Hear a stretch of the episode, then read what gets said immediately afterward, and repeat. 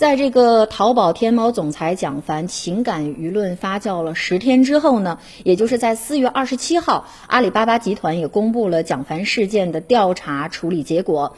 蒋凡呢被取消了阿里巴巴合伙人的身份。记过，职级呢从 M 七，也就是集团高级副总裁降级到了 M 六集团副总裁，取消上一年度所有的奖励。同时呢，根据阿里巴巴集团廉政部成立的特别调查组内部外部调查也确认了，蒋凡呢和网上说的这位网红之间呢，并没有利益的输送行为。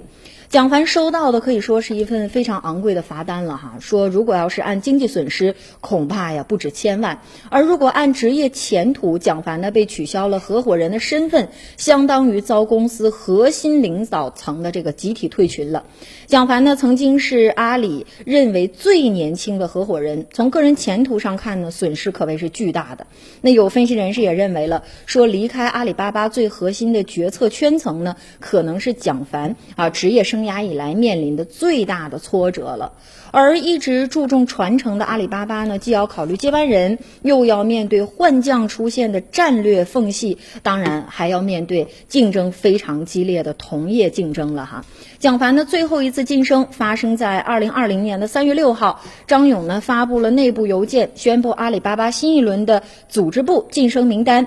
此次晋升到 M 七，也就是高级管理者的一共有九个人，这个蒋凡呢就位列其中。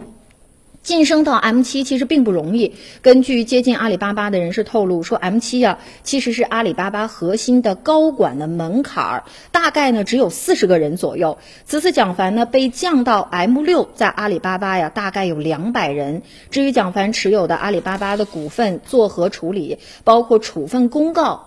在这个当中啊，是并未提及的。那从阿里方面看呢，私德这两个字被公开放在了一个很重要、很重要的位置。这样的一个紧箍咒将对所有人是奏效的。可以预见哈，说在未来公司治理当中，加强对高管的私德约束，或者呢将会成为一个很大的趋势。